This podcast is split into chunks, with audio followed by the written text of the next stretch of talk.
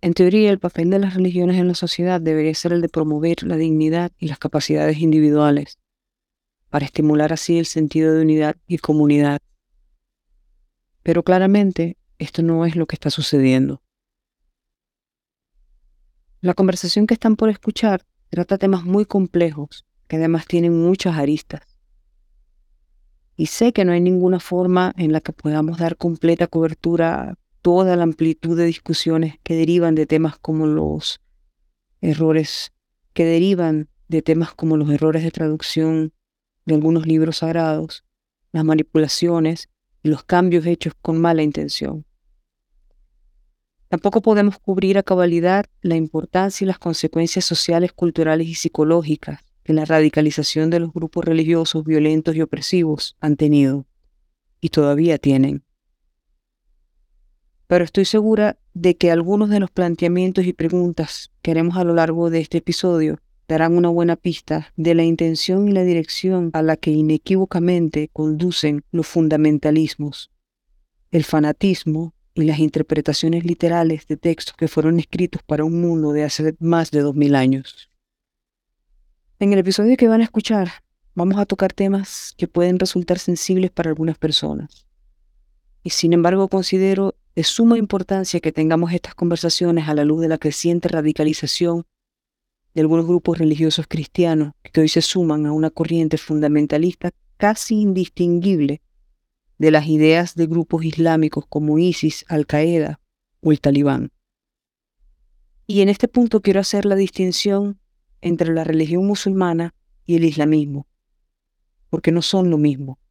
El islamismo, al igual que las nuevas corrientes cristofascistas que pretenden imponer sus creencias a todo el mundo occidental sin importar el costo humano y sin respeto alguno por los derechos humanos más elementales, hace uso de la religión como una manera de conseguir poder político, nada más.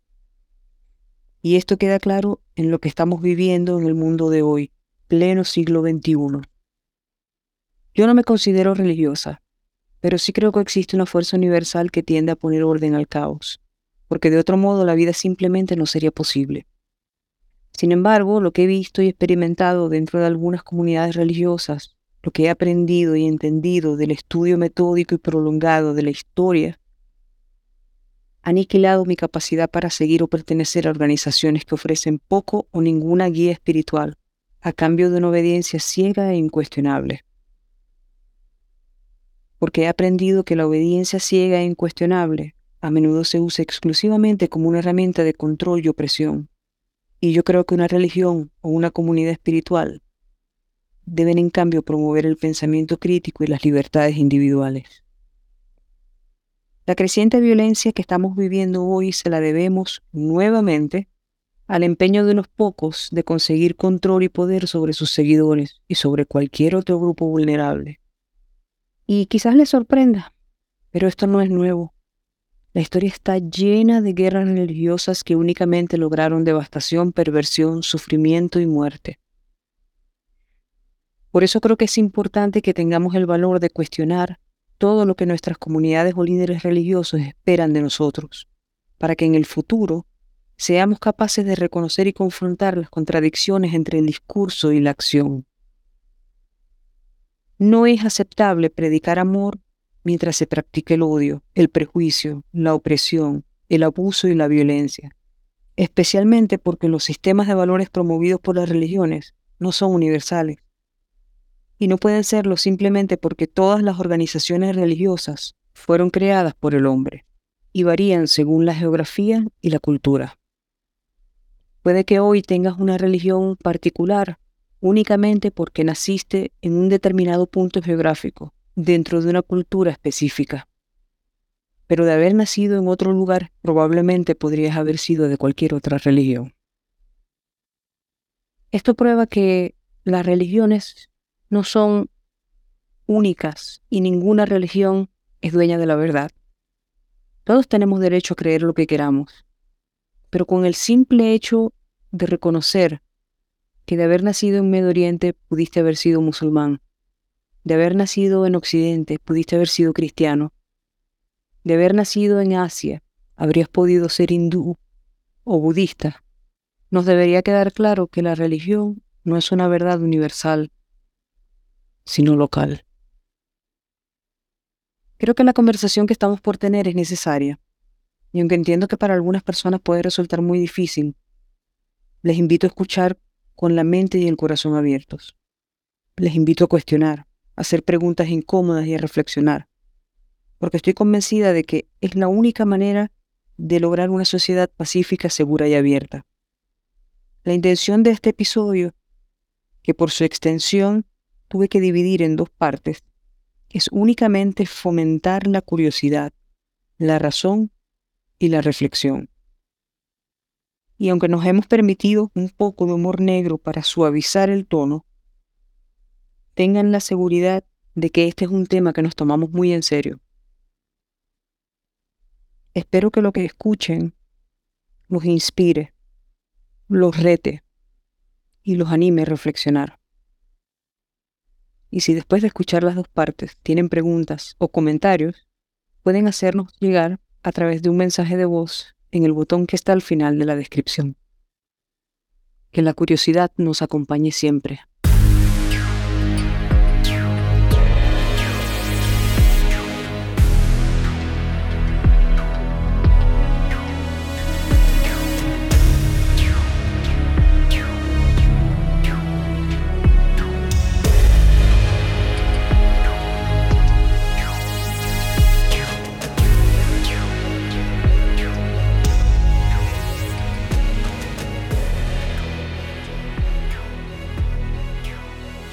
Como tu programa es de, UFO prácticamente, estuve viendo un fulano que hace una analogía entre los, los, de los libros sagrados y, los, y los alienígenas ancestrales. Coño, pero una analogía que tiene bastante lógica, pero claro, no quiere decir que sean reales. Claro. A, a mi cerebro racionalista no le cuadra mucho, ¿no? pero, pero en verdad que tiene bastante lógica, es un pastor evangélico. ¿Y qué dice? Tú sabes que yo tengo cierto recelo de escuchar lo que pueda decir un evangélico, pero ajá. No, a mí me sorprendió, a mí me sorprendió sobre todo un evangélico, porque tú sabes que ellos son súper trogloditas. Sí son. Y si no, pregúntale a los Estados Unidos de América, que están ahorita casi en una teocracia gracias a los evangélicos. Sí, ya nunca te el nombre, porque yo no el nombre. Yo digo, voy a anotar el nombre porque ese tipo no es normal. En estos días escuché a un, a un republicano, a un senador republicano, decir que lo que ellos querían era imponer un estado este, como el talibán, pero bueno. A la broma. yo no sé cómo, yo no sé cómo, funciona eso. Sí. no, no, a mí me dio mucha risa. Ayer en clase, no, no vaya a grabar eso. Ayer en clase yo estoy hablando con el profesor, no, no estoy hablando con los estudiantes, estoy hablando con el profesor porque eh, hay una, se dice que, lo, que, la, que Grecia fue la cura de la sabiduría, ¿no? Entonces que la historia venía, la historia venía, la historia venía, hubo un salto en el conocimiento de un así, veníamos todos siendo dos ignorantes y de pronto tremendo salto, ¡plá! y llegaron los, griegos. Y los griegos trajeron, ah, bueno, la cura de la sabiduría. Entonces yo le preguntaba al profesor que por qué los griegos tenían esa fama y, y, hay una, y no había una secuencia con respecto a a Egipto y a otras, los sumerios y a otras civilizaciones antes de los de lo griegos. Aparte de eso, ¿por qué se le atribuye a Abraham el primer monoteísmo, el primer monoteísta, cuando Akenatón en Egipto fue también un monoteísta y creo que Aristóteles también fue uno total, que había, hubo varios y se, y se le adjudica solamente a Abraham. Entonces, en el momento que él te está contando y me dice, bueno, pues que Abraham fue el primer monoteísta, antes de Abraham fue Noé, y antes de Noé fue Adán y Eva. Entonces yo digo, pero tú sabes que eso no es verdad. En el momento que yo estoy diciendo eso, la compañera que está al lado escucha y ella, eh, musulmana, y ella le dice, ella acaba de decir que Adán y Eva es mentira. pero la expresión de asombro de ella. ella acaba de decir que Adán y Eva son mentiras. Hereje. sí, el profesor dijo, sí, lo que pasa es que ella es darwinista. Y yo, a la broma, ya me encasillaron aquí. Darwinista, ni siquiera, ni siquiera. Yo lo que me estaba refiriendo era que, que esas son historias todavía, no, o sea, ya, y los egipcios también tienen su historia, que no, tienen nada que ver con esta. Y los sumerios tienen su historia, y los otros tienen su historia, todos tienen su historia, pues, ¿cuál es verdad? No, pero quién sabe, sí, quién sabe. Porque, porque además casi todas esas historias se pueden eh, rastrear a historias anteriores o mitos anteriores. Entonces siempre va un, paso atrás, un paso atrás, si sigues buscando, capaz llegamos al origen de todo, de, todo el cuento, pero, pero sigue siendo, por ahora sigue siendo una historia que se escribió con base en otra historia y que se, bueno, de hecho, em, hay mucha gente que está ahorita sacando a la luz ahorita el asunto de las redes sociales, bueno, puede ser muy destructivo, pero es muy informativo a veces. Sí. Hay un montón de historiadores eh, en TikTok eh, sacando a la luz todos los, los, todas las partes de la Biblia y del Corán y de otras historias, de otros libros sagrados que han sido copiados de mitos, de mitos griegos, de mitos anteriores, de mitos sumerios, de historias anteriores, de mitologías tribales, de, ¿sabes? Más atrás, más atrás, más atrás. Y en algunos casos, por ejemplo, hay un, hay un caso en el que, y ahorita no lo recuerdo lamentablemente, sí, yo pensé cuando hable con con Ángela le voy a le, voy a contar esto, esto le va a encantar, pero ahora se me olvidó. pero pero básicamente copiaron el mito exactamente igual, con las mismas palabras y todo, copiar y pegar en la Biblia. Sí. Y, y lo copiaron de mitología griega. Sí. Entonces, ¿sabes? Ese asunto Mm, de que no, porque es que la Biblia este, la, la, inspiró Dios, pero ya va, pero la escribieron hombres, ¿verdad? Sí, sí, pero, pero la inspiró Dios. Sí, pero ¿y quién te dijo que la inspiró Dios? Los hombres que la escribieron. ¿Eso no te parece un poco sospechoso? sí, y la traducción, la traducción que le hicieron a, eso, eso es demasiado subjetivo, demasiado... Porque imagínate que ellos lo hicieron del hebreo y el hebreo no tiene ni vocales. No, Entonces las y, palabras de y, hay, y, hay, palabras, hay, hay cosas que hoy existen que en aquel momento no existían, para las que no existían palabras ni descripción. Entonces, sabes, hay cosas, hay cosas que simplemente se inventaron. Sí. Ahorita está por estrenar un documental que se llama 1946, la mala traducción que cambió nuestra cultura. Y es sobre cómo en 1946, en la edición revisada de la Biblia, sustituyeron eh, una, la descripción de, en el Antiguo Testamento, cuando se habla sobre este versículo que siempre citan mucho, que es el que usan para decir que hay que matar a todos los homosexuales. Em, le quitaron el contexto y cambiaron la traducción. Entonces, sí, yo leí algo de eso. El, el, el asunto contra lo, la homosexualidad, que ellos le llaman sodomía, este, la impuso el Santo Tomás. Él fue el primer mm, San Agustín. Mm, puede ser San Agustín. Uno de esos. San Agustín dijo que esa vaina era pecado. Después vino Santo Tomás a, a, decir que era un sodomía, le puso la palabra sodomía. Y después vino en el siglo XIX, no sé quién carajo, este, Alemania, hizo una ley contra la homosexualidad. Mm, no sabía la, la, Alemania, la Alemania nazi hizo una ley que se la ley se llama 175 o 157, algo así, porque yo invierto los nombres. Y después la eliminaron los, los alemanes eh. y la retomaron después, después que murió Hitler, la volvieron a la retomaron, no sé por qué. Este, y después la volvieron a quitar, por supuesto. Y la tomaron otros países, pero al parecer decía algo así. Yo veo una recopilación muy histórica de la de las, de las sociedades donde hubo la homosexualidad. Inclusive hablaron de Lesbos, que yo, de que la isla donde hubo una fulana Safo y qué sé yo, y de ahí viene la palabra lesbianismo, etcétera. Pero lo que yo, lo que ahí decían era que no había ninguna constancia escrita de ese hecho, solo a partir de Roma, con un fal Mileto, Mileso, no sé, con un fulano, que fue el primer dato escrito sobre la homosexualidad.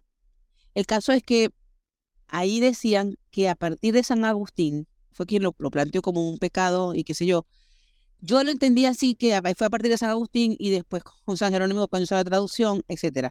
Pero no, esto viene del cristianismo desde mucho antes. A él lo llaman el filósofo de la, de la iglesia cristiana. San Agustín es el filósofo de los cristianos. Es porque él era filósofo. Él era un filósofo hedonista y tú sabes que el hedonismo es una corriente filosófica donde todo es placer, no importa las consecuencias. Lo importante, el fin del hedonismo es el placer. Y su mamá, que era famosa Santa Mónica, este, oraba y rezaba para que él saliera de ese, de ese mundo porque ella era cristiana. Es decir, que la condición de pecado y de algo malo con respecto a las relaciones homosexuales vienen de antes de él.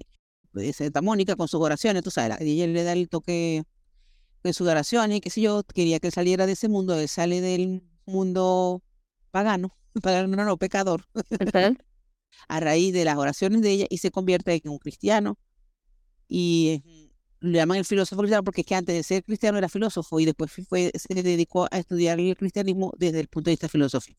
Y entonces después decidió, decidió que todo lo que él ya había hecho y disfrutado era malo. Era pecado, era y malo. Entonces, se, dedicó, se dedicó a decirle a todo el mundo que no debería hacer esas cosas. Exactamente, porque él supuestamente salió del mal camino, a teórica de lo que, lo que él cree que es el mal camino.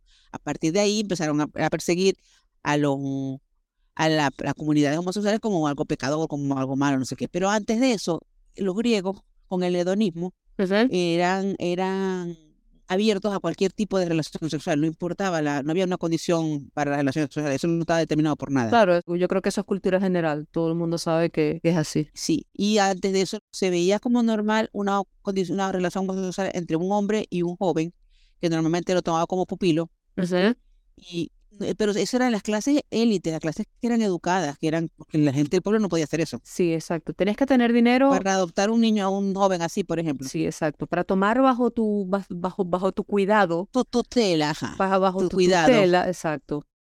Ahora, eh, estas cosas eran muy conocidas entre hombres, entre mujeres se habla muy poco. Eso te iba a decir, porque no estaba permitido. De hecho, en la Biblia ni siquiera se menciona. Es a eso a donde yo venía, que, que de todas maneras hubo una discriminación ahí, porque eso se le permitía a los hombres tomar pupilo, pero no a las mujeres tomar pupilas. No. Eso no se le permitía, eso no estaba permitido. Algunas mujeres de élite también participaban de la orgías, pero no tenían la misma condición del hombre en relación a la vida, a la conducta homosexual. Eso no, no se permitía.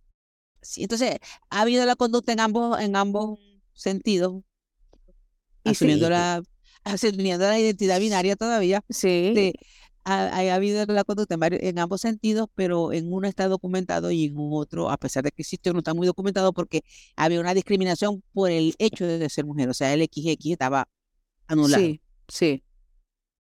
Sin embargo, entiendo que los historiadores ahora empiezan a, los historiadores, las historiadoras, porque los historiadores eh, se han dedicado a borrar todas las relaciones eh, entre mujeres, todas las relaciones sentimentales, románticas, lésbicas entre mujeres a lo largo de la historia, adjudicándole la, el, el adjetivo de amistad. Entonces, hay registros, por ejemplo, en, en, el, en el caso de mm, Emily Dickinson, que se dice que ella tuvo una relación de muchos años hasta el final de su vida, desde su juventud hasta el final de su vida, con su cuñada, la esposa de su hermano. Y ellas se escribían cartas.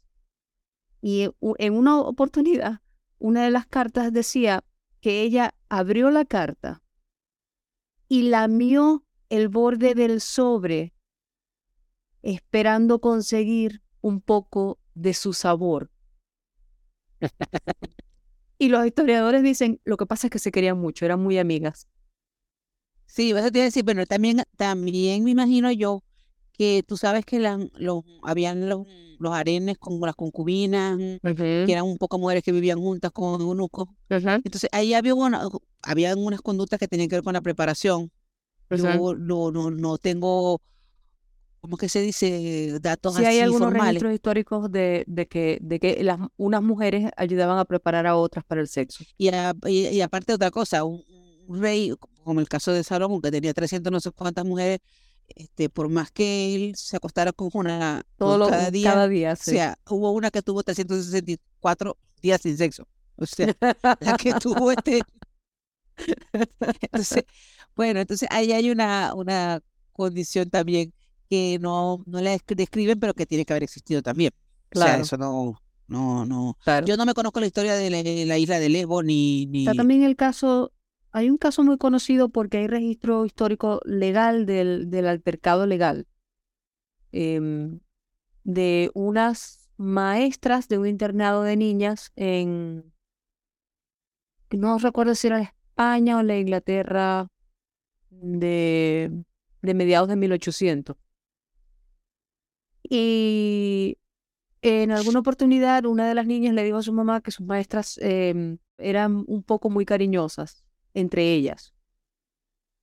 Sí. Y a, a este representante le pareció que eso era inapropiado y las denunció.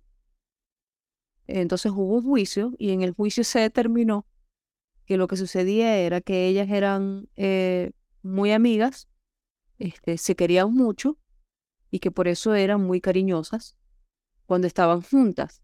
Pero Entre que era, ellas. sí, entre ellas. Eran dos mujeres adultas que vivían juntas, sí, sí.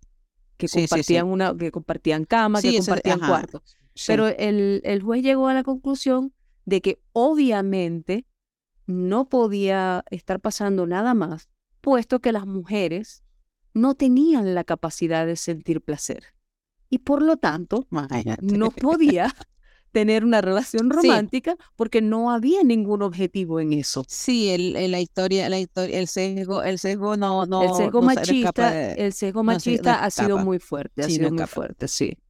Bueno, pero fíjate que em, la prohibición de tener de- para que uno, para que los hombres tengan sexo con otros hombres, este, está hecha en un libro de la Biblia que se refiere a la creación de la nueva religión después de que los hebreos salieron de Egipto.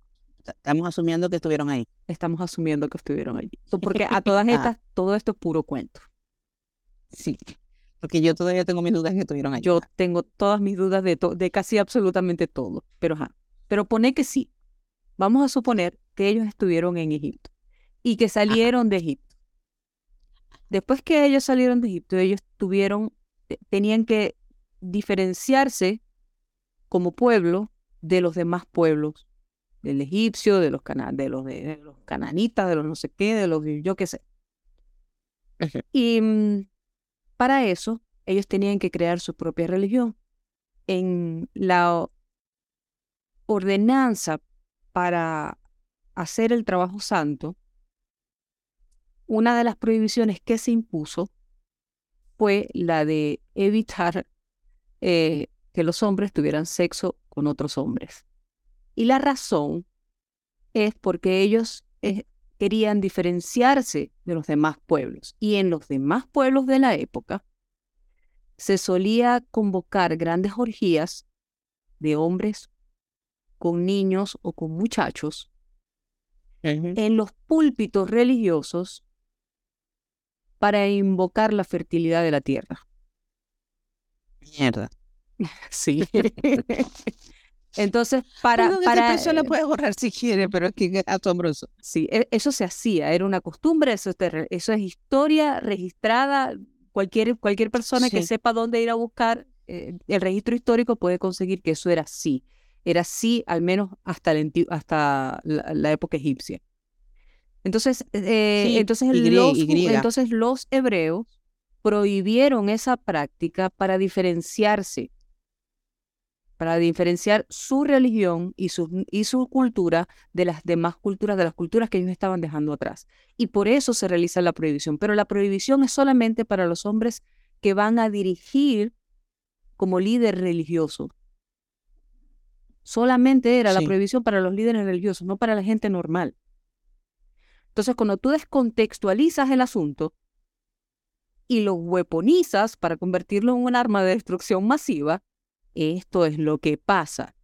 Sí. Porque lo otro es, Sí. eh, hay muchas cosas que la gente jura que están en la Biblia que no están en la Biblia. No están en la Biblia, es que nadie la lee. Nadie, yo la leí, nadie la lee. yo la leí, yo me la Nadie la lee, sino que busca un- una persona que te diga, que te dice qué vas a leer, cuál es el versículo que vas a leer y además te lo interpreta.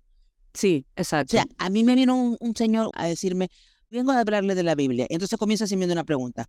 ¿Usted por qué cree que el mundo está así? Ya, un momentico, tú viniste un domingo para, para caerme de preguntas. Entonces- él viene a, hacerme, a decirme unas preguntas para que yo responda lo que tú quieres que yo responda. claro. No, porque entonces aquí la Biblia dice, tú no, yo aprendí a leer, fue lo único que aprendí en la vida. No necesito que vengas tú a decirme qué voy a leer y a interpretarme lo que voy a leer, pues yo sé interpretar. Si no sé interpretar, entonces no aprendí a leer. Claro, O sea, no tiene lógica que tú veas con una Biblia a decirme qué dice la Biblia. claro. Ni que yo no tuviera Biblia ni la pudiera leer. No, porque entonces hay que ver la interpretación según el anciano, no sé quién. ¿Y acaso ese señor sabe leer más que yo? ¿Por qué? Sí.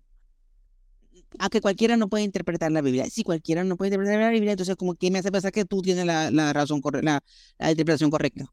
Ah, no sé, porque me imagino que ellos fueron a la universidad a estudiar la Biblia. Sí. Los evangélicos, al igual que los, que los testigos de Jehová y que todas estas sectas y estas religiones derivadas de, del judeocristianismo, básicamente lo que han hecho, o sea, la gente lo que hace es repetir el cuento que ya oyó.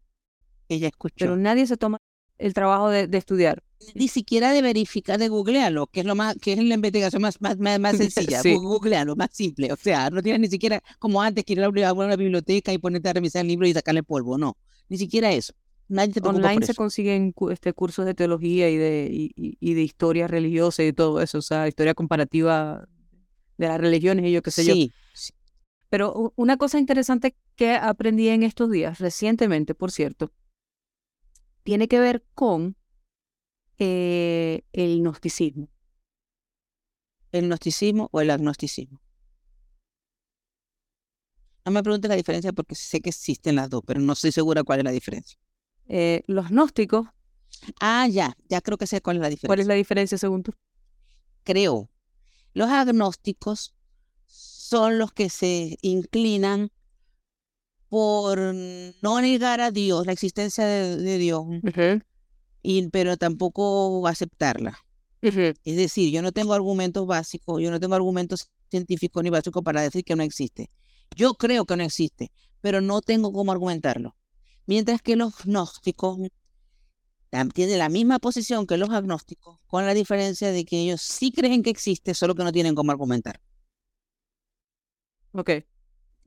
Los dos tienen la misma, posición, solamente que uno se inclina a sí creerlo y otro se inclina a no creerlo. Bueno, te voy a contar algo que te va a sorprender.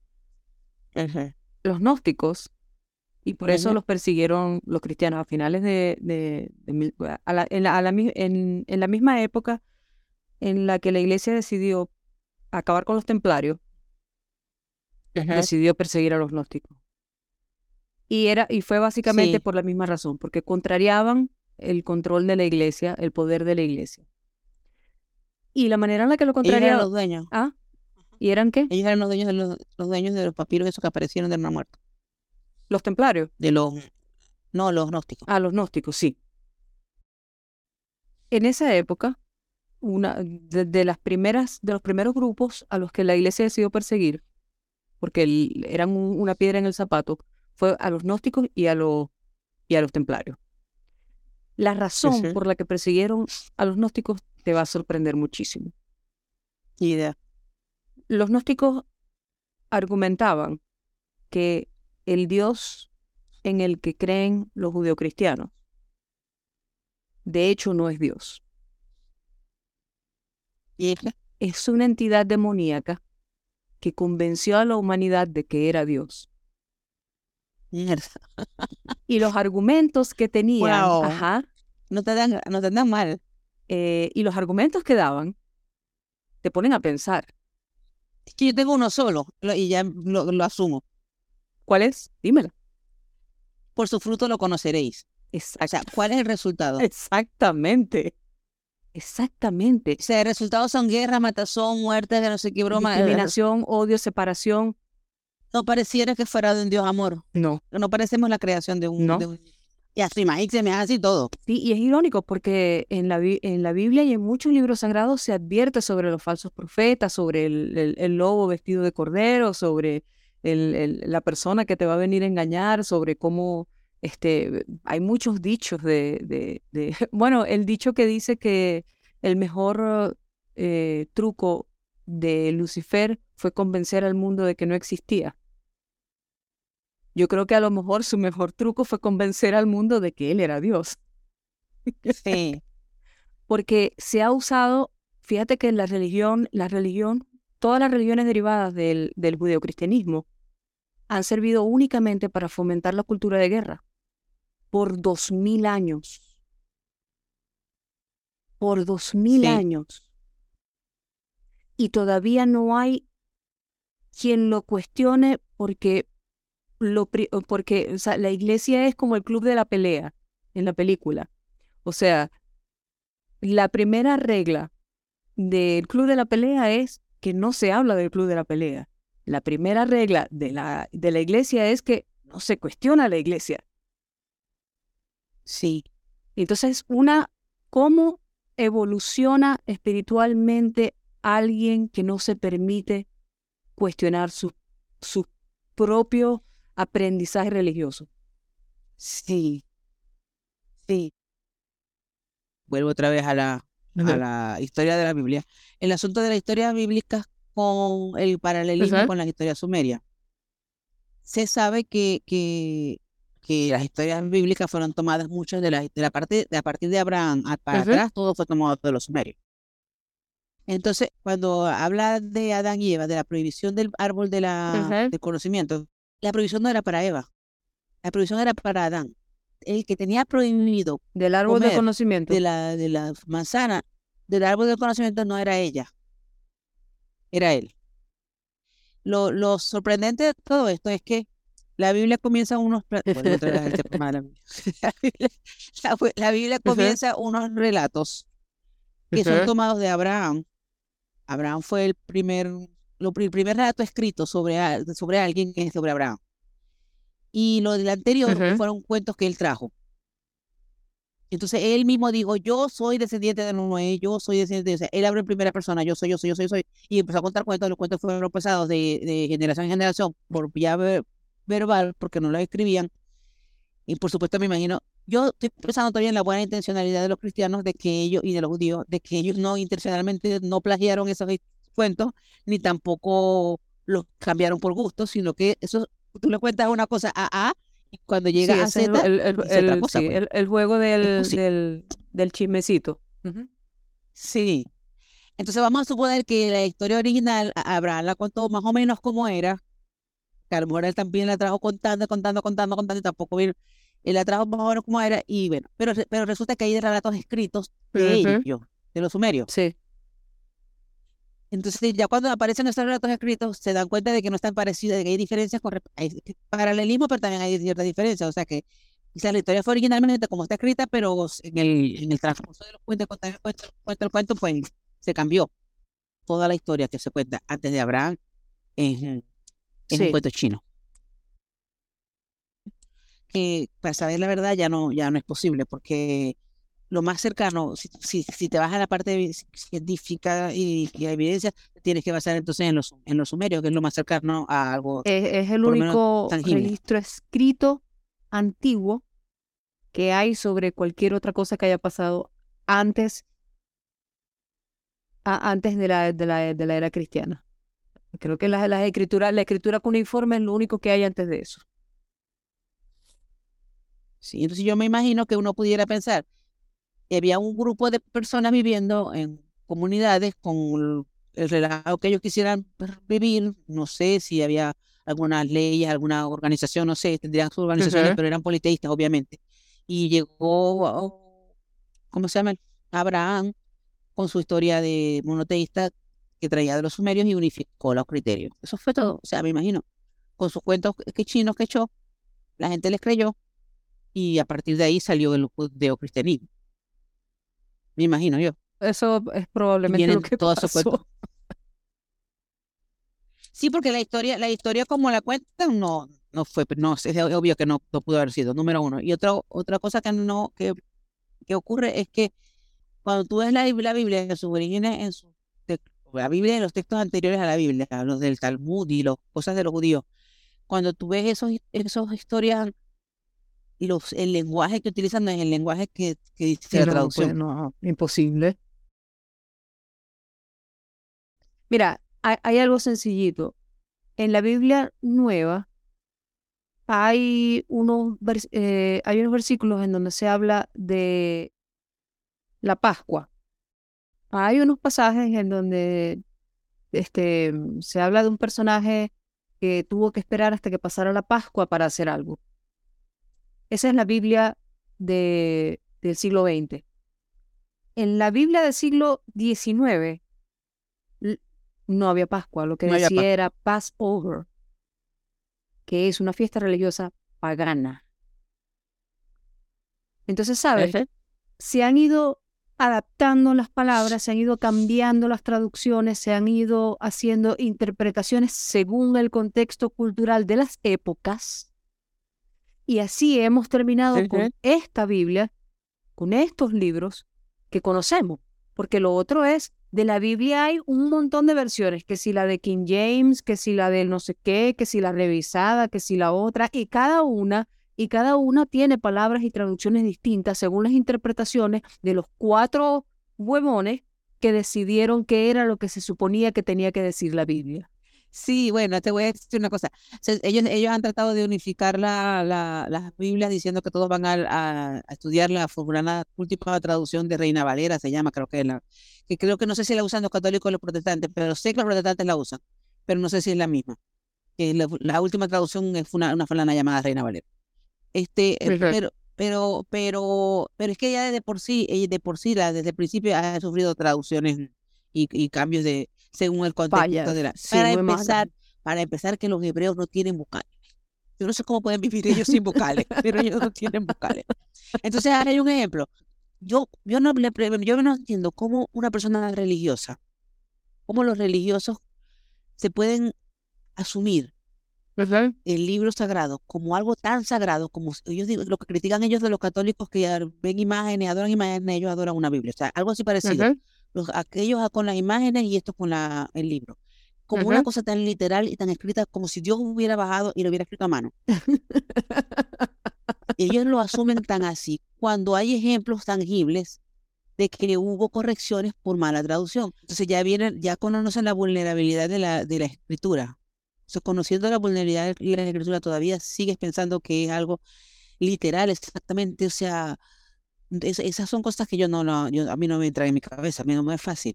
Hay el caso histórico de Moisés en el, ¿cómo se llama el? No es el Vaticano, en una plaza de Roma. En una plaza de Roma hay una estatua de Moisés y esa estatua de Moisés tiene cacho. Entonces, ¿por qué Moisés tiene cacho? Por una mala traducción. Resulta que cuando eh, hacen la, explicación de la descripción de Moisés, la, la escritura hebrea es KRN. KRN es Moisés. Entonces, KRN, si le pones dos A, o sea, dos vocales A, significa cuerno. Pero es a potestad tuya, porque si le pones dos E, significa iluminado es decisión del que está leyendo el, hebreo. Entender el contexto para saber qué es lo que significa la palabra. Lo que significa la palabra. Entonces, el, el que, se, estaba, el que estaba describiendo ahí, se le ocurrió poner dos A y cuando se pone dos A eso decía cuerno. Y entonces la, a Miguel Ángel, creo que fue el, que hizo la, la, la, escultura, luego hizo y lo puso con cuerno. Porque la persona que hizo la traducción no se le ocurrió, no le pasó por la cabeza que Moisés pudiera ser un iluminado sino un cornudo. Yo quiero que alguien me explique la lógica que estaba aplicando el traductor cuando hizo esa traducción. Sí, exactamente. Entonces, así como eso, en el caso del hebreo, es muy bravo. Estudiar hebreo es la cosa más complicada del mundo, porque obviamente ellos no tienen ninguna palabra que no sea hay tu interpretación. Claro. Bueno, tienen las vocales, y tú, las vocales son acomodaticias. Wow. Pues el punto lingüístico es una cosa ¿Cómo pueden vivir sin vocales? y, tú, y tú sabes que la mayoría, la mayoría de las malas traducciones que se han hecho tienen que ver con traducciones del hebreo. Sí. Y ahora que lo estás diciendo, ahora que lo mencionas, eh, es muy probable que sea por eso, porque hay que tener un conocimiento muy amplio del contexto en el que se está hablando para poderle dar significado a las palabras. Hay que saber qué significa la palabra anterior, qué significa la palabra este, posterior eh, sobre qué se está hablando, cuál es el contexto histórico y entonces allí tú puedes darle un, demasiado, un significado. Eh, muchas cosas. Es demasiado subjetivo. Hay, una, hay, otra, hay una palabra también que también es un ejemplo, que es una palabra que se llama, que como la el Talmud comienza por esa palabra, BR. Ellos le pusieron dos vocales A, entonces significa vara. Vara puede ser creación, existencia o función. Tú decides. Entonces, los, los judíos cristianos decidieron, o los judíos, los judíos decidieron que era creación. Entonces dice, y Dios creó, o sea, y Dios vará el mundo. Claro. pero podía ser, podía ser que ya existiera. Claro. O podía ser que Dios simplemente le dio función. El mundo existía, pero Dios decidió que el sol era para iluminar. Imagínate. A lo mejor Dios no estaba creando nada, sino que estaba decidiendo que el sol iba a iluminar, que la luna bueno, tú iba sabes, a no sé qué. Tú, sabes que una, una de las peores traducciones, o sea, una de las traducciones con mayores repercusiones en, eh, en la religión católica, bueno, en la cristiana, este, tiene que ver con la palabra arrepentirse. Ah, sí. Porque ellos tradujeron la palabra del hebreo como, eh, del hebreo al inglés la tradujeron como repent, eh, arrepiéntete, arrepentirse. Entonces se habla de arrepentirte. Sí, arrepentimiento, arrepiéntete, o sea, siente culpa. Eso da, abre el espacio para sentir culpa. Sí, pasó y en realidad y, en realidad lo que se estaba hablando era de la adaptación del pensamiento, de cambiar de opinión, sí. de aceptar el cambio. Y eso le da un significado es un poquito diferente. Completamente diferente. Pues bueno, ellos dicen que en vez de haber dicho en el principio, Dios creó al mundo, decía de la, traducción literal actual de, sería cuando Dios creó al mundo, esa, esa, esa tontería es muy significativa. Claro. Cuando Dios asignó los roles a, las, a las, cosas, es una cosa muy diferente a cuando Dios la creó de la nada. Sí, claro. Yo he escuchado eh, algunos este, lingüistas hablar sobre, sobre la parte de la creación del mundo en donde ellos dicen que, que lo que realmente dice la traducción es que a través de, a través y a través de la palabra, el mundo fue creado. Sí, el logos, porque traducen logos como palabra. Pero logos no solamente es palabra. Pero ahí está, ahí está el caso. O sea, las traducciones, fíjate. Y nosotras no somos lingüistas. Ajá historiadoras. la nueva era, los, los, New Age, eso, cuando hacen una interpretación de la eh, Biblia la hacen diferente y, y hablan de una enseñanza, no de una, de una escritura literal. O sea, no fue que el mundo pasó así y que, o sea... De hecho, en la, en la nueva era se hace, se le da mucha importancia a la enseñanza espiritual y se le resta total importancia a todas las, las leyes, las normativas y, y, las cosas condenatorias y todo eso, porque e, ellos, ellos dicen eh, que, que no, que la, los libros sagrados no existieron para darle poder a nadie, ni para decirle a la gente que se organizara de cierta manera, ni para, ni, ni, para, ni para controlar nada. La idea eh, estos, estos avatares, ellos hablan de los avatares de Buda, de, de, de Jesús, de, de Mahoma, los avatares vinieron a darnos un mensaje, era un mensaje de espiritualidad, de aceptación, de amor, de, de convivencia y cooperación. Y no hemos hecho nada de eso. Sí, todo lo que, lo que ellos dicen, pero ellos, se, enfocan más en la enseñanza que en el hecho en sí. O sea, a ellos no les importa si el, si el evento ocurrió o no ocurrió. A ellos no les importa si Jesús existió o no existió. Jesús pudo haber no existido, Mahoma pudo no haber existido. Lo importante es lo que supuestamente dijo y lo que, lo que enseña la enseñanza que trajo. Hay un cuento zen, yo me acuerdo cuando estaba chica, me leí que estaba con el asunto del kung fu y esas cosas orientales, me leí un libro zen, había un cuento del, del personaje ese que sale corriendo porque viene persiguiendo un tigre y cuando llega a la orilla del, del abismo, o se tira y se deja comer por el tigre. O, o, se le deja comer por el tigre. Entonces consigue una fresa de lo más rica, de lo más sabrosa, y se comió la fresa. Y ahí termina la historia. Ya termina ahí, tú no sabes si se lo comieron o no se lo comieron. El fin de la historia no importa para el efecto, para el mundo oriental. Para el mundo oriental, el, el, cuento es el hecho de que, de que estás corriendo, de que la vida te lleva hacia la muerte, pero el camino te comiste una hermosa fresa, una rica fresa. O sea, e, es una cosa diferente a lo que uno está acostumbrado. Y quizás el, mensaje de la, para los New Age El mensaje en los libros históricos es el mensaje, es la enseñanza, no el hecho. No si lo crucificaron, si no lo crucificaron, si lloró, si no lloró, si se casó, no se casó. Eso no es trascendente. Y es eso. Pienso que ese, ese ha sido el problema. En las religiones, las religiones se han enfocado en absolutamente todo lo negativo, en glorificar la pobreza, el sufrimiento, en, en decir que si sufres eres pobre y, y, evitas tener y acumular y disfrutar de tu, porque además todo lo que produce placer y, y felicidad lo condena, es malo. Es malo. Es como si, es, como si vivir sufriendo es lo que te hace merecedor. ¿Qué sentido tiene eso? O sea, ¿bajo qué lógica? Eh, o sea, vivimos a vivir el morbo, ¿sabes? venimos a vivir una vida tan corta, porque, porque lo otro es la contradicción de el alma es inmortal. Entonces, el alma es inmortal. o sea, lo que eso implica, implica una vida eterna desde el punto de vista espiritual. Pero ellos no aceptan que nosotros reencarnamos. O sea, nosotros tenemos un alma que es eterna, que existe por los siglos de los siglos, que, que ha existido desde que Dios existe, pero, pero venimos a vivir, pero muere cuando muere. Eso no tiene sentido. Sí. Cuando muere el cuerpo, cuando muere el cuerpo físico. En, en ese ratico que viviste, tienes que vivir sufriendo. O sea. Sufriste. ¿Dónde está la lógica, la lógica de todo este asunto? Porque yo no le veo cabeza ni pie. No, es que es que no tiene lógica, para nada. Tú te pones a leer, el, el Dios es amor, pero te castiga.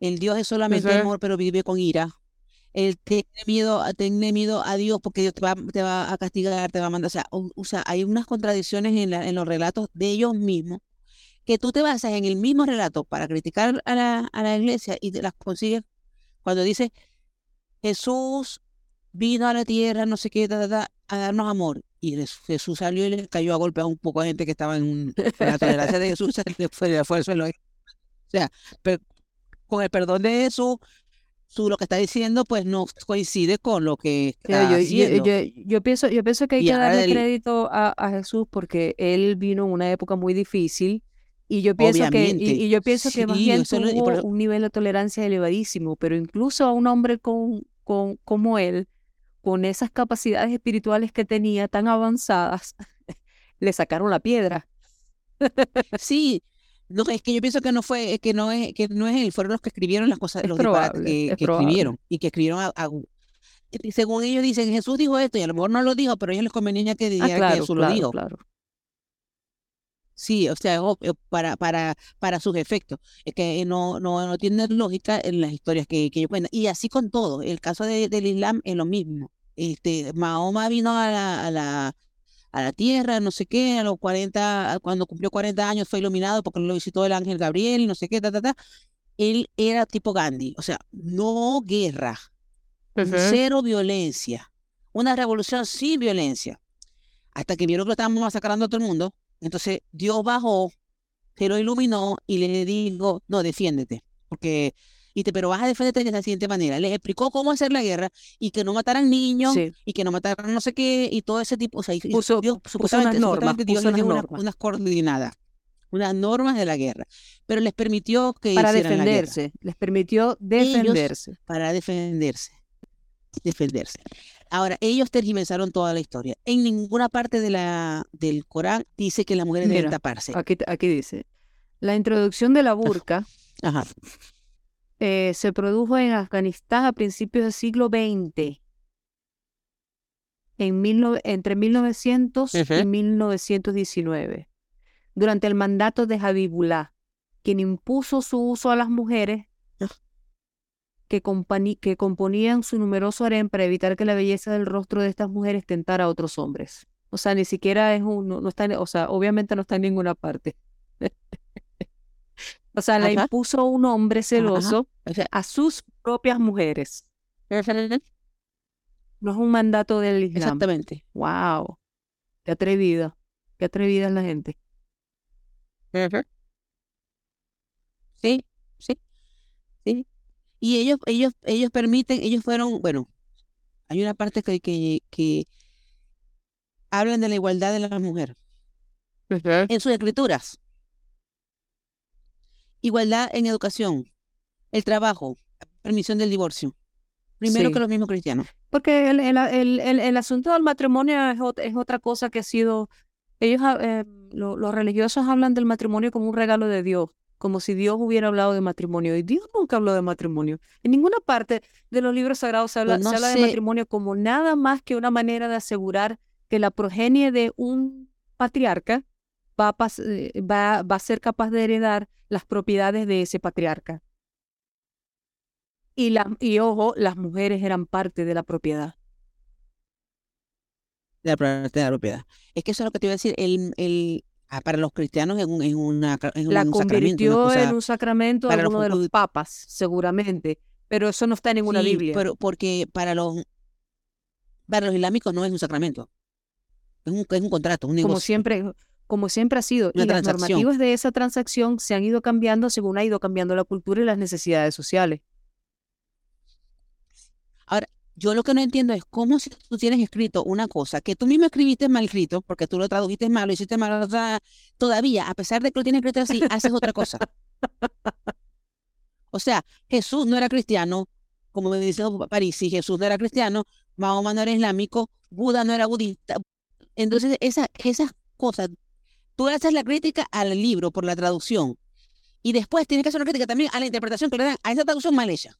O sea, porque te, te estás haciendo lo mismo mensaje, Lo único que uno puede concluir es que sin duda el mensaje está tergiversado.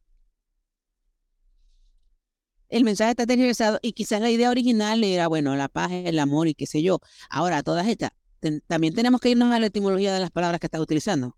En, la, en, la, la, Biblia supuestamente está el, amor está descrito con cinco palabras diferentes. En griego hay cinco o seis palabras que significan amor, pero son, son distintos tipos de amor, según entiendo en la palabra fe, aparentemente este, la traducción se traduce del griego pistis. Y pistis en, existe todavía en el griego moderno. Y significa mm, garantía, no significa fe. Qué interesante. Si tú vas a los libros antiguos de la Biblia, de la Biblia o sea, pistis se lo traduce como fe. Y tú vas a un banco y no te van a dar el dinero por fe. No por la fe que nosotros conocemos. Entonces hay unas traducciones ahí que no, que bueno, ya, ya hemos visto bastante, bastante sobre eso.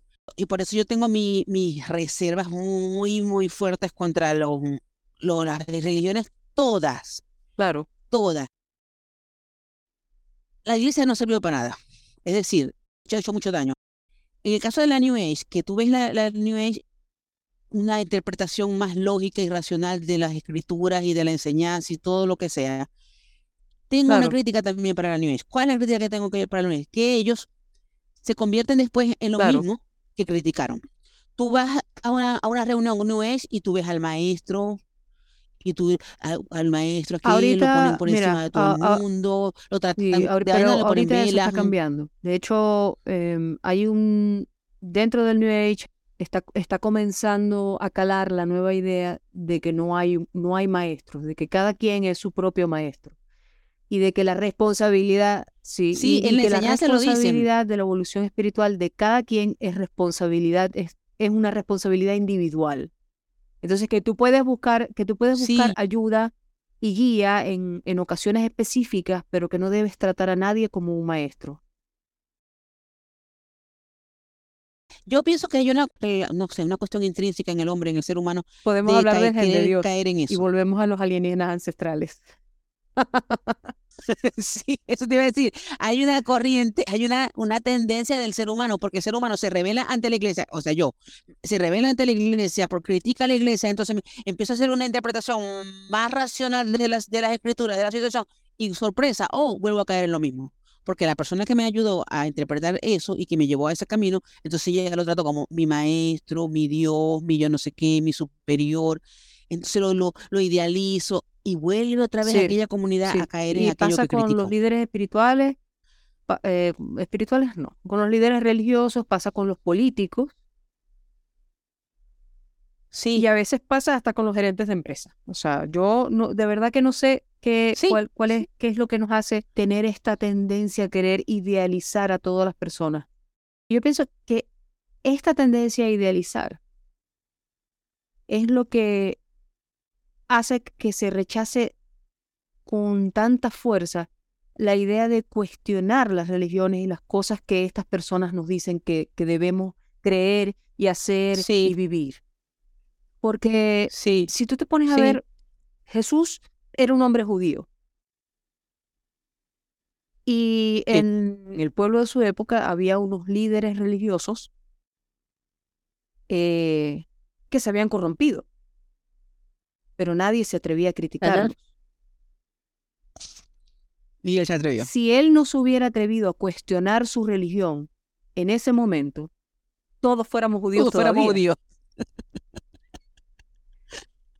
Y sin embargo, los cristianos se niegan a cuestionar absolutamente nada sobre su propia religión.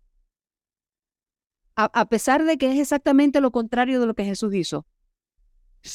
De lo que, dime una cosa, que dime tú cuál es el pueblo elegido. Según, depende a quién le pregunte. Según los israelitas, son los israelitas.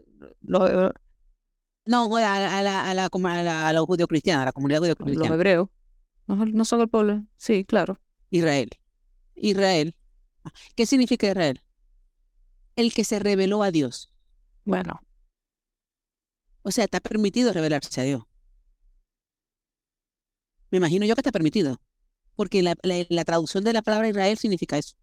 El que se atrevió a revelarse a Dios, el, rebelde. Jacob se cambió el nombre y se puso el nombre de Israel. Y, y, Jacob lo que hizo fue revelarse a Dios. Y entonces, ¿por qué? Por, entonces, ¿por qué? bueno, porque eso no se, porque, porque eso no se enseña. Los demás no, porque lo, eso, los demás no tienen permitido. Yo me imagino, yo me imagino que no es revelarse, es cuestionarlo, es cuestionar. Y después, y después se cambió a no puedes cuestionar nada. la iglesia te enseña a no cuestionar nada. Todas las instituciones religiosas te enseñan a no cuestionar nada, porque si tú lo, porque a no cuestionar, y entonces viene si los sometimiento, los, los puedes bajar de, de donde están. Ahí es un asunto de poder. Otra vez, no, o sea, volvemos a que el único objetivo de las instituciones religiosas es mantener poder. Es obvio que no es dar guía espiritual. Eso es obvio para mí.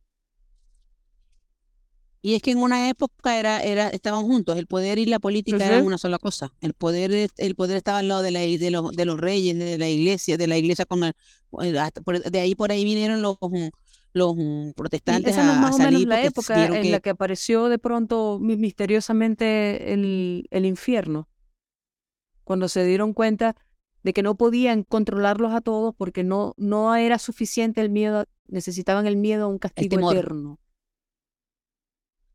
Sí, sí. Creo que Dante, Dante fue el único que ha hecho una descripción del infierno. Sí, claro, el infierno de Dante es, es, lo que es lo que describe exactamente. Le puso y le puso fuego a la. Sí, sí, sí. Algo así fue. Pero la, la, bueno, pero la, las protestas vinieron por allí. Y que se fue cuando la iglesia se, decidió dividir de la, del poder político, del poder no sé qué, de, de, los, de las coronas y qué sé yo. Que en algunas partes aún existe, porque la corona de Inglaterra sigue con los anglicanos. De hecho, la más alta autoridad de la iglesia anglicana es, el, en este caso ahorita, el rey Carlos un ejemplo a seguir el Señor. sí, pero la iglesia luterana anglicana que vinieron, este bautista, y todas que vinieron después en protesta a la iglesia católica, este hicieron después lo mismo y peor que la iglesia católica. Sí, bueno. Los musulmanes que vinieron, que supuestamente deberían ser la, última, la última, la más moderna, la más joven de las iglesias, de las religiones monoteístas, son más trogloditas todavía las mujeres tapadas sin ningunos derechos, latigazos, cortar manos, o sea, un, poco de cosas que, que... Sí, hay cosas, hay cosas... Que debieron, que, que surgieron con, yo me imagino con intencionalidad de modernizarse, pero se fueron para atrás. Mira, yo, yo, yo creo que la, dentro de las comunidades religiosas, creo que el peor problema que existe hoy es la abolición de la razón. Exactamente. Y la intolerancia. Claro. Em, lo, lo, de el, el, asunto de la intolerancia em, es un asunto que es importante. Karl Popper, un filósofo austríaco, creó la paradoja de, de, la tolerancia. Y él decía que em, con lo único con lo que no se debe ser tolerante es con la intolerancia. Sí. Porque eventualmente si tú tienes una comunidad muy eh, tolerante, que se hace tolerante con la intolerancia de otros, la intolerancia eventualmente va a ocupar todos los espacios. Sí, va a ser y va, la regla. y- y va a generar violencia. Entonces, con lo, entonces claro, él, él decía la, que, es una paradoja que al hablar de tolerancia haya que decir que no debe ser tolerante con la intolerancia. Sí, eh, Pero sí, le- y, y, y la abolición de la razón es, par- es una parte, es una gran parte de la razón por la que existe tanta intolerancia entre las comunidades religiosas. Sí, sí, sí, sí. La, la intolerancia es el problema más grave.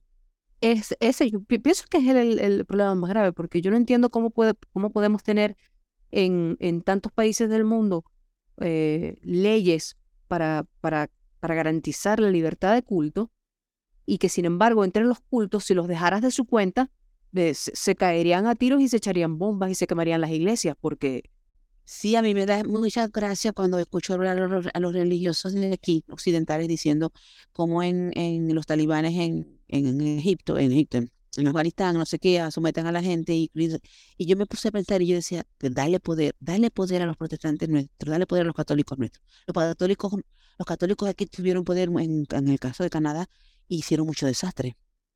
Los católicos en la época de Edad Media tuvieron el poder cuando la Inquisición hicieron desastre.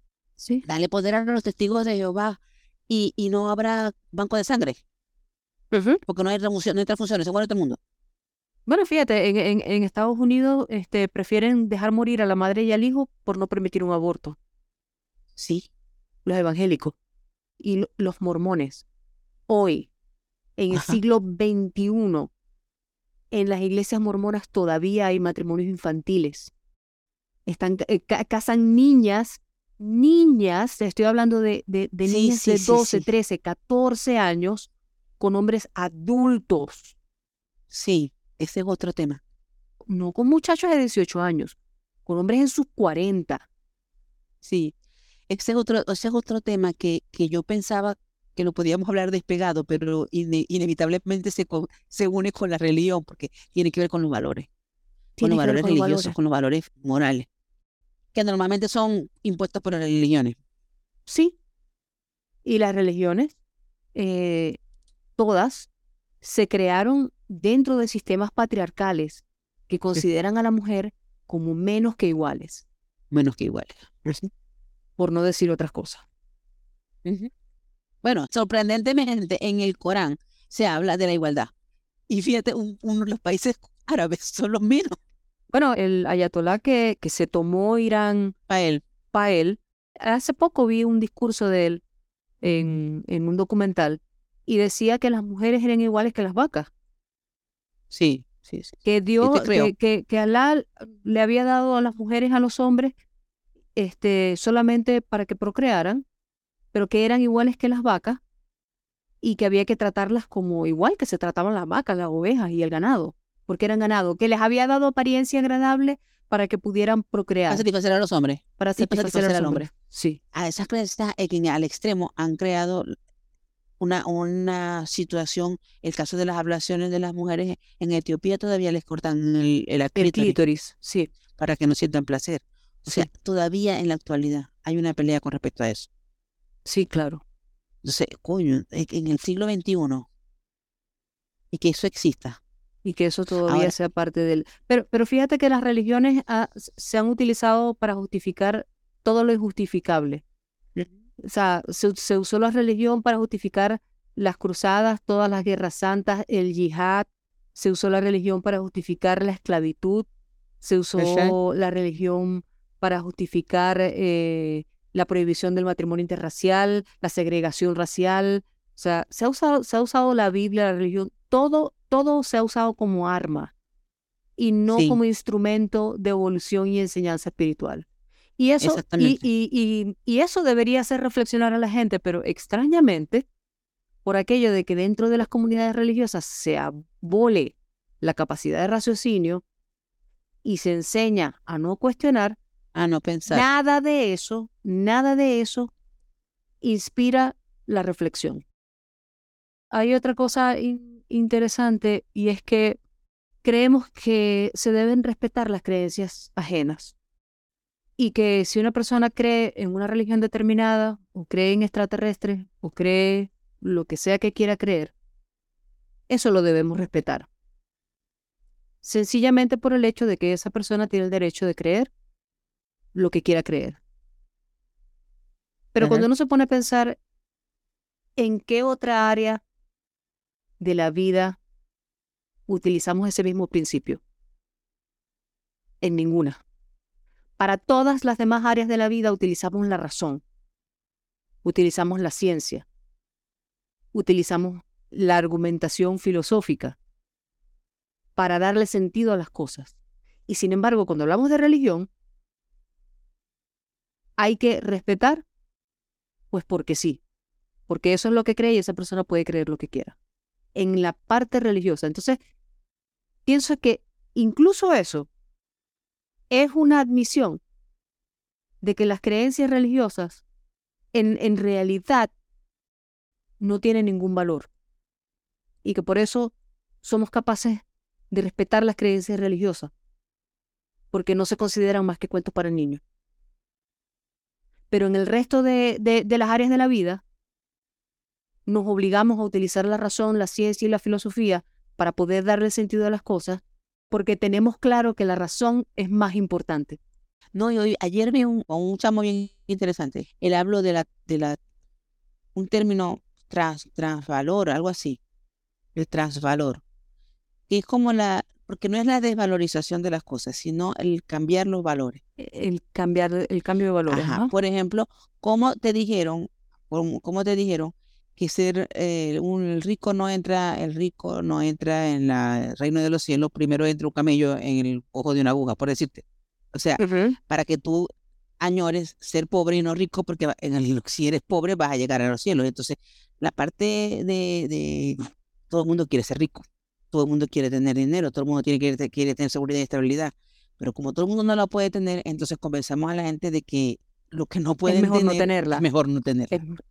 Ajá. Eso es malo. Y de que todo pasa y de que todo pasa por una razón. Y comenzamos por las por los por los conceptos y las palabras. Por ejemplo, ¿qué significa ser hereje? ¿Qué significa la palabra hereje? Cuando tú buscas el significado de la palabra hereje, es un simple vulgar y Google, ni siquiera está buscando la enciclopedia más. Hereje significa libre pensador. ¿Y cómo te ofende que te digan libre pensador? Eres un hereje. O sea, eres un libre pensador. Eso es pagano. O sea, no pertenece a la iglesia, cristiana. O sea, un budista es un pagano. Claro, es que todo lo que no es cristiano es pagano. Y todo lo que no es cristiano es pagano. ¿Cómo te aterra cuando te dicen, no celebres el, el ¿cómo que se llama la, lo que celebran los, los, bueno, bueno, la Navidad? No celebres la Navidad porque la Navidad es pagana o el Halloween, porque Halloween es pagano. Todas las fiestas religiosas son paganas. Entonces mi pregunta es, ¿dónde? sí, pero ahí los, los, ah, los, este, protestantes no celebran nada. Ni siquiera las religiosas. Ah, bueno, bueno. pero pero sabemos, tú, y yo sabemos que, lo, que la, todas las fiestas religiosas católicas este, son, simplemente son, las fiestas paganas que les cambiaron el nombre. Que les cambiaron el nombre. Claro, entonces, y, hubo una transvalorización, quiso decir el muchacho que estaban entrevistando, quiso decir algo así. O sea, le cambiaron el valor de las cosas para que tú te conformaras con lo que ellos estaban diciendo y lo aceptaras como tal. O sea, oh, eres un pagano, no celebra. Entonces tú, la gente se asusta cuando le dicen pagano. Hereje. O cuando le, o cuando le dicen hereje. Es una ofensa. Y cuando tú puedes buscar el significado real de la palabra, deberías sentirte orgulloso.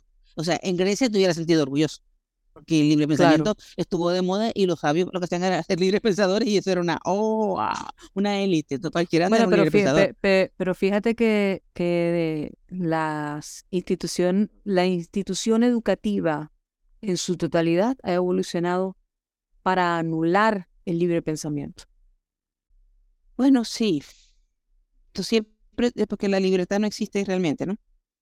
Siempre hay un condicionamiento la iglesia tiene sus condicionamientos, los gobiernos tienen sus, condicionamientos y todas las sociedades tienen sus condicionamientos, algunas más aceptables que otras. Y ahorita hay una teoría que me tiene un poquito pensativa, que no me gusta mucho. ¿Qué es cuál?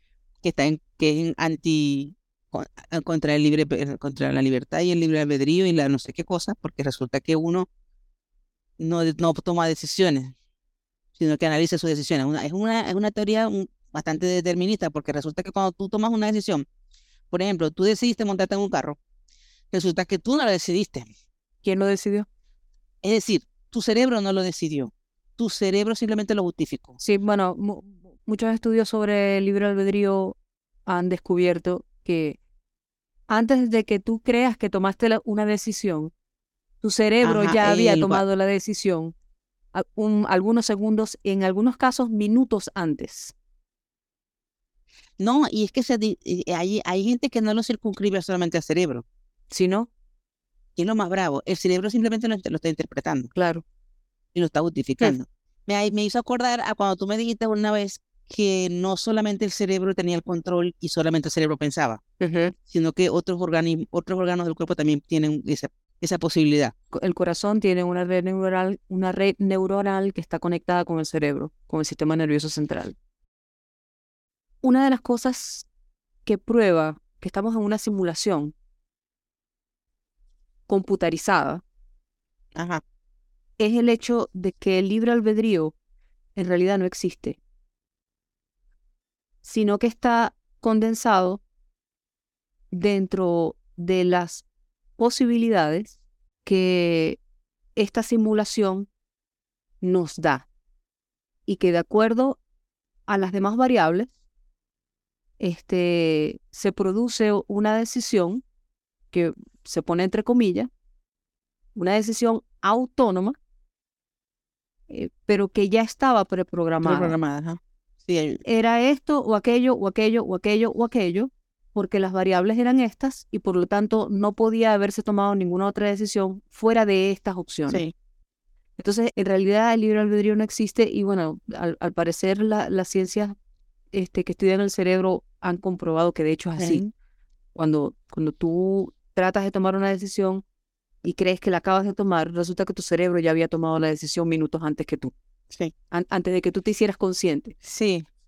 Sí, sí. Entonces, e, e, eso hace pensar que la conciencia tiene poco que ver con la toma de decisiones y que las tomas de decisiones son actos predeterminados.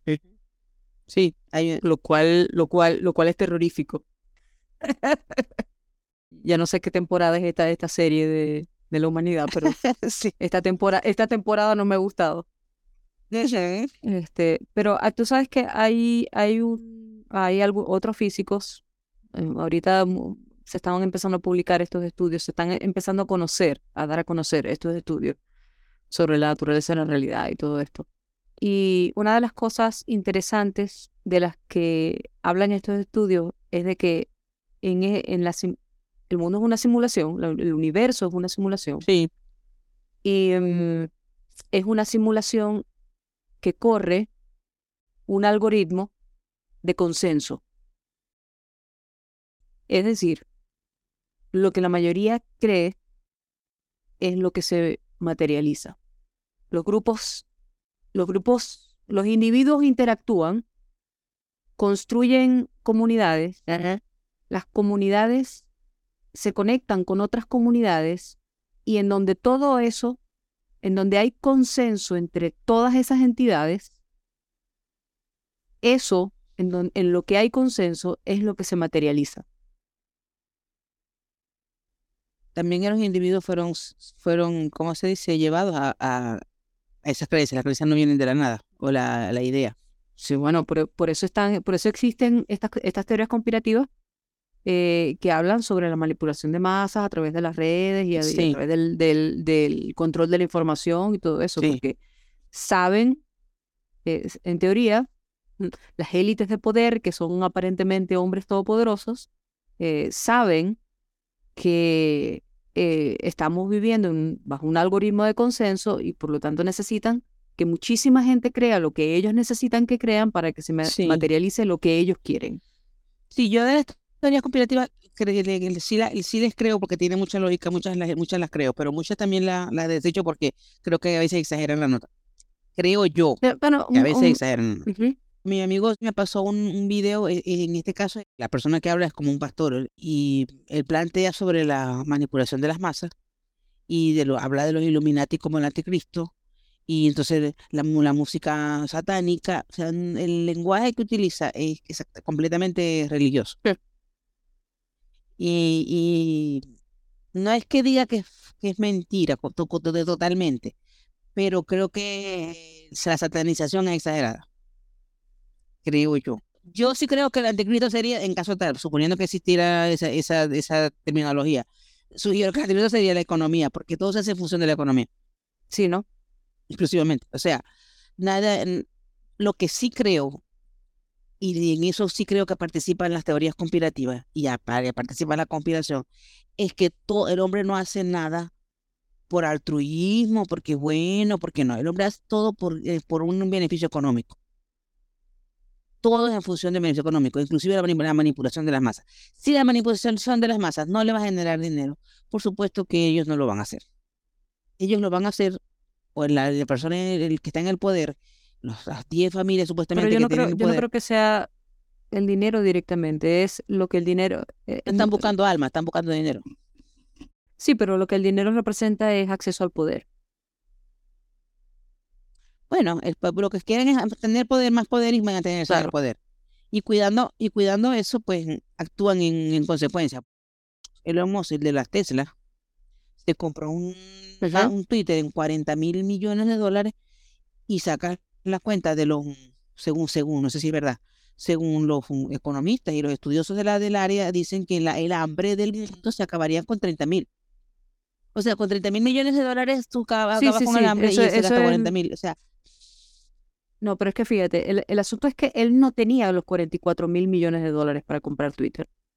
Él pudo comprar Twitter porque otros inversionistas con intereses en la manipulación de información, igual que él, lo ayudaron a comprar Twitter. Entonces, eh, Twitter ahora pasa a ser parte de un grupo al que pertenece Facebook, claro, eh, que se utiliza únicamente para manipular. Claro. Ya no es una fuente fiable de información. Este, bueno, Facebook nunca lo ha sido, pero Twitter eh, lo era hasta cierto punto y ahora ya no lo es más porque ahora, ahora hay intereses detrás de, de, sus dueños para manipular la información y darle, y darle proyección a lo que ellos, a lo a, los temas que a ellos les interesan. Yo eso, eso lo acepto. Cuando digo lo acepto, quiere decir que lo comprendo. No quiere decir que lo acepto porque me parece que está bien.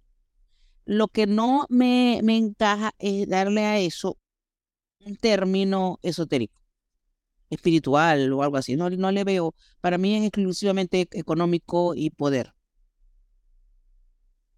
Claro. Sí, para mí eso no tiene nada que ver con las almas, con Satán, con el, inframundo o el ultramundo, eso no, no. No, no, no, es, no. Es muy terrenal, para mí es muy terrenal. Sí, pero ahorita hay, hay como un, está como exacerbado el asunto religioso. Todos los grupos religiosos están tratando de, de, de satanizar absolutamente todo lo que pueden satanizar. Satanizar. Todo lo que pueden satanizar lo están satanizando porque necesitan, porque necesitan enemigos. Estábamos camino a llegar a una sociedad de cooperación, aceptación y tolerancia. Y ahora estamos en la dirección contraria. Y en la dirección contraria es mucho más productivo económicamente. Económicamente. Y, desde el punto de vista. Las guerras son un, son un negocio. Sí, claro. Y las persecuciones son un negocio. Eh, cuando tú puedes controlar a las masas a través del miedo, tú satanizas absolutamente todo y la gente sale a la calle y le tiene miedo a todo, entonces, ¿qué hace? Se pega más a la iglesia, que básicamente lo está manipulando y lo está utilizando como carne de cañón para ayudarlos a ellos, a esos poquitos, a mantenerse en el poder y a hacer aún más dinero. Sí. Entonces, si, si te pones a ver, ellos satanizan, pero son ellos los, los que parecen satánicos. Sí, sí, sí, sí. Esta religión, yo he, visto eh, esta semana y, para mí en particular es muy difícil ver algunas algunos de estos videos de pastores y líderes religiosos llamando a, a perseguir a los homosexuales en la calle a ponerlos contra una pared y darles un disparo en la nuca, literalmente con estas palabras. No, no, ¿qué va? Y hay gente, y hay gente que no puede hacer la suma de dos más dos y pensar, si Dios es amor y Dios dijo, no matarás, ¿cómo se están justificando estas muertes? Ah, te, te cuento, acabo de ver hace ayer un pastor decir, porque el, el moderador decía, Dios es amor. No sé si es que la Biblia lo dice, porque no, esta parte no la he leído. Pero el tipo le dijo, el pastor le decía, Dios es amor, no solo es amor, es fuego y no sé qué cosa, fuego y, y castigo, algo así. Ira. Algo así. Ira. Parece ser que, que cuando Dios, cuando en la Biblia hablaban de que Dios es amor, no solamente hablan de amor, también es fuego y no sé qué cosa. Lo que pasa es que en el discurso solamente hablan de la parte de amor. No. Lo dice, lo dijo el pastor, pero esa parte yo no, no la he verificado y no la y no me, me sorprendió. Lo del, lo, lo, del fuego no lo recuerdo y yo leí toda la Biblia toda entera de desde la primera hasta hasta la última página. Sí. Eso no lo recuerdo. Recuerdo que se habla mucho en el Antiguo Testamento, se habla mucho de la historia, de la ira de Dios. Sí, sí, no, es que la gente le tiene miedo a la ira de Dios. Pero en el Antiguo Testamento, acuérdate que Dios era bipolar y era un padre alcohólico que maltrataba a sus hijos. Entonces, el, el, el Dios del Antiguo Testamento es el que maldice a sus hijos si le faltan el respeto, si hacen algo que no les gusta, si matan a la cabra que no era, si, si se acostaban con la mujer que no era, temperamental si, sembraban, si él, él, era un poquito temperamental. A él lo mandaron a rehabilitación y para, el, para la segunda temporada en el Nuevo Testamento, este, él está completamente rehabilitado y es un Dios amoroso y comprensivo y manda a su hijo. Tuvo, ¿cómo es que se dice? Sesiones con Freud.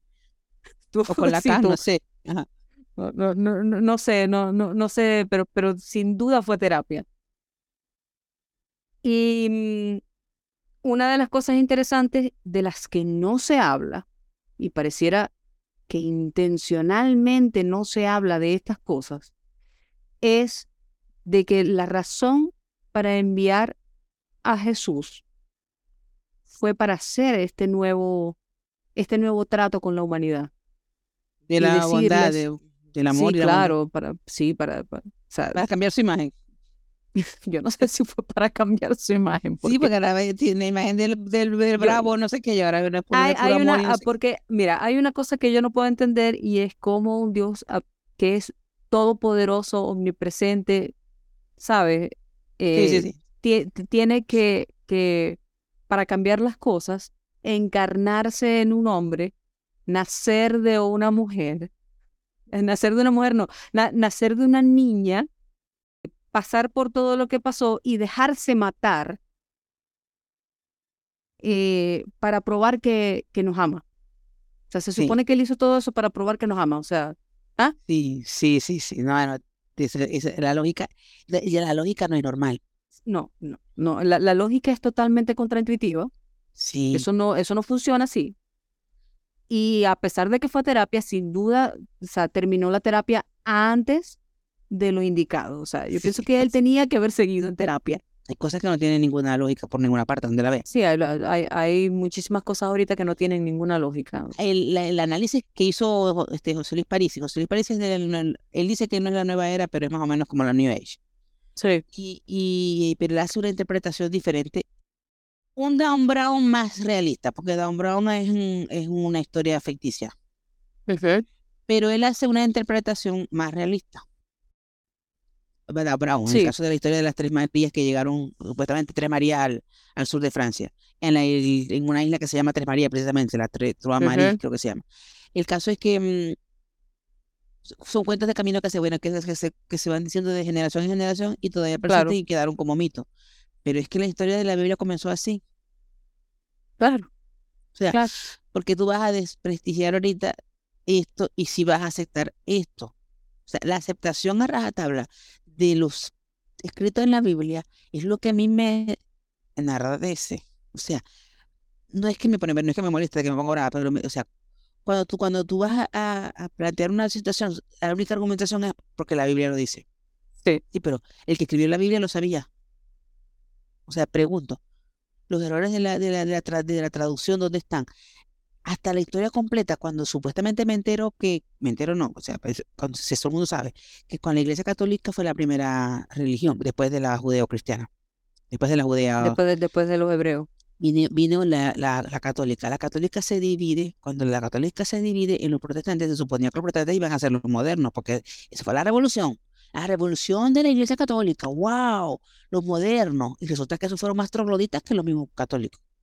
Sí. Se hicieron más talibanes y más ortodoxos y más todo que los mismos católicos y más... Y todas, y todas las religiones que han y sectas que han derivado de, del, del cristianismo han, han, sido una peor que la otra. Sí, inclusive los islámicos vinieron después. Y tú ves el escrito del Corán y parece que fuera moderno, pero nada de lo que se aplica es, moderno.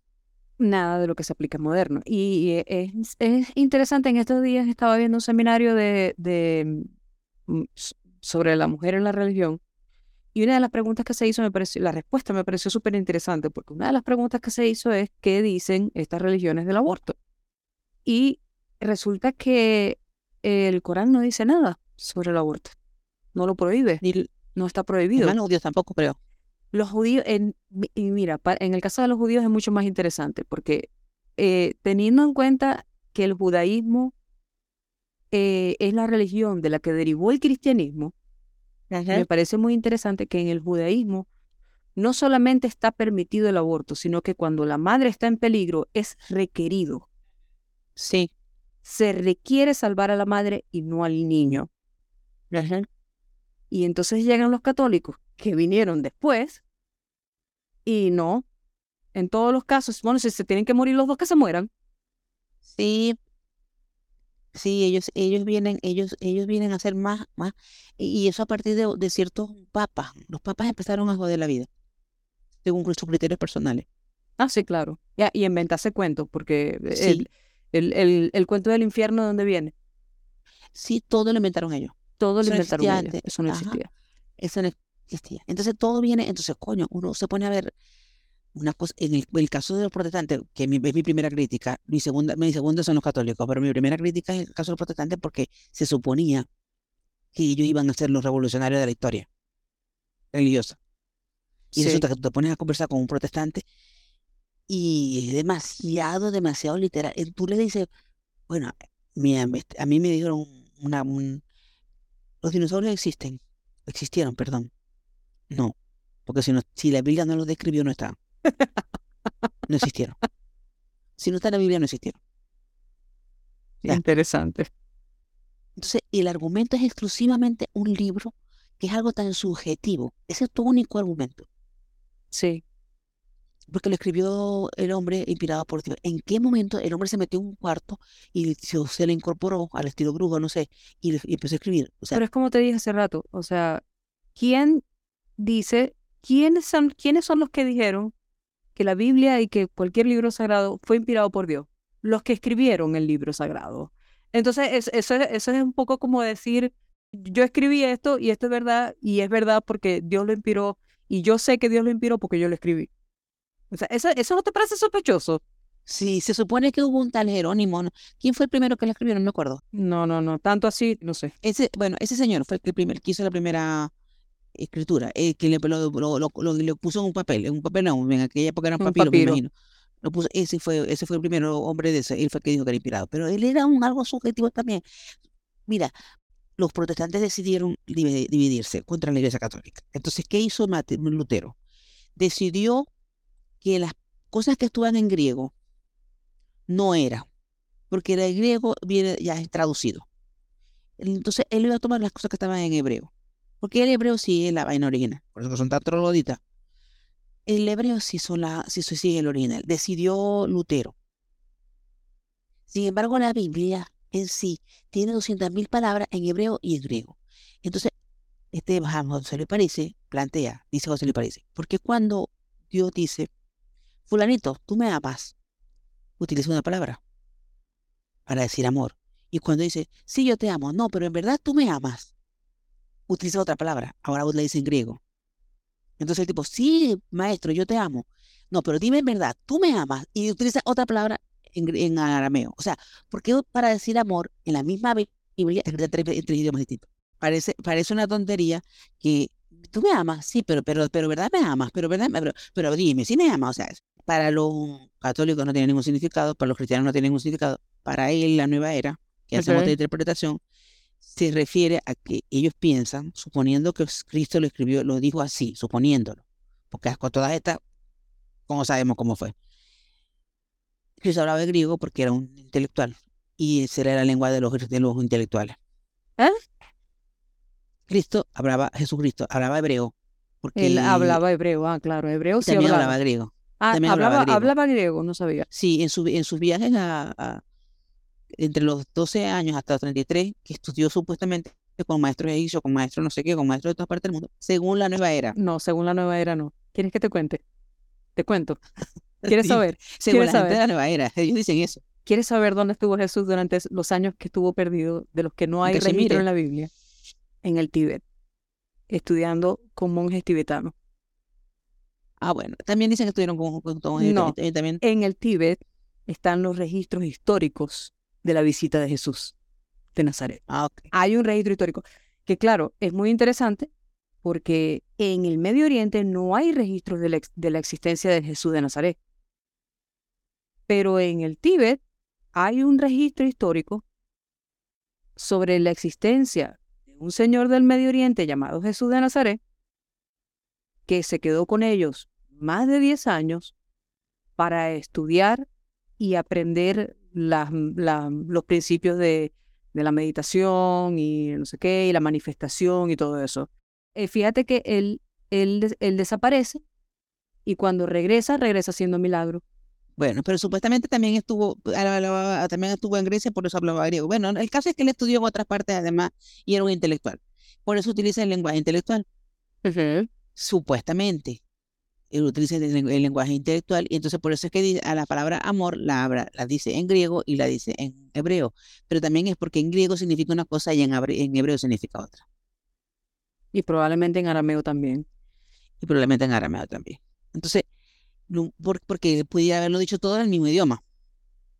Pero Eh, en, en, este- en estos días eh, me tropecé con, con un lingüista que se dio al trabajo de traducir el Padre Nuestro directamente del arameo al inglés directamente.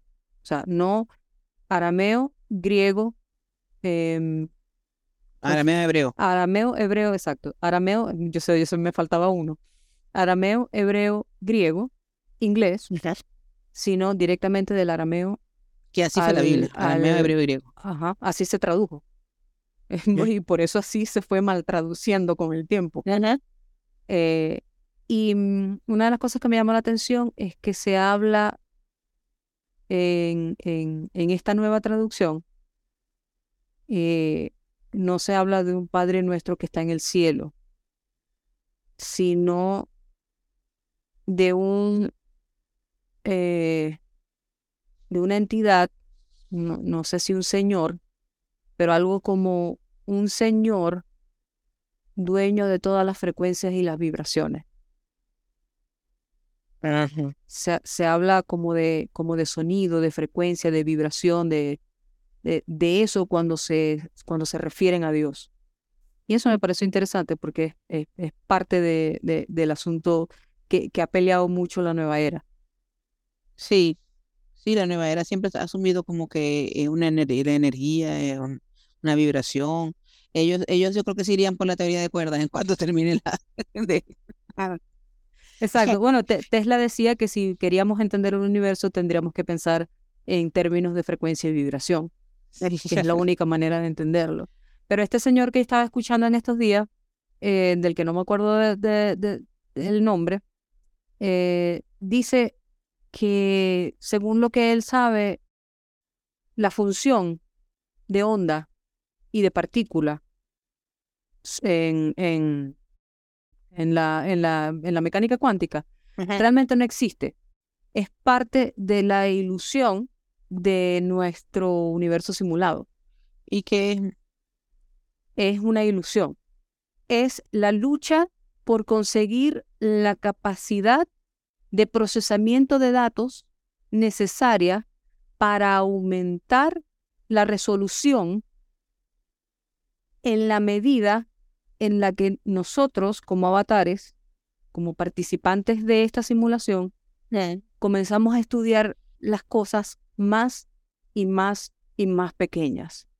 Mientras más, más pequeñas las cosas que queremos estudiar, más resolución es necesaria para que la podamos estudiar y mientras más resolución hace falta más capacidad de procesamiento y eso genera la ilusión onda-partícula. Es como una, una falla, es una falla en la capacidad de procesamiento de datos. Pero eso es medible. Ah. De hecho, inclusive está experimentado y la superposición cuántica y la, el, el entrelazamiento cuántico existen. Claro. Claro que existen. Existen, existen solamente cuando los vemos. Porque en una simulación no se renderiza, es decir, no se muestra nada que uno no está viendo. Si nadie lo está viendo, no necesariamente existe. Ese, ese, ese es tema para otro programa. Ok. Otra reunión.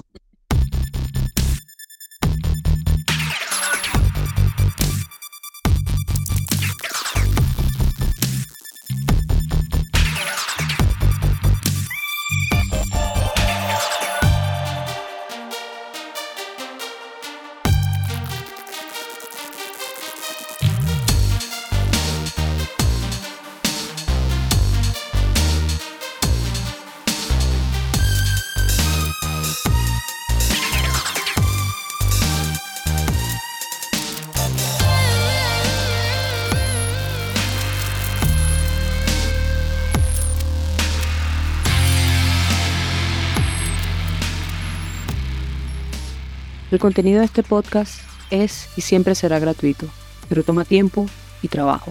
Así que si quieres apoyarnos, la mejor manera de hacerlo es haciendo clic en el botón de suscripción, regalándonos las 5 estrellitas de tu rating y compartiendo nuestro contenido.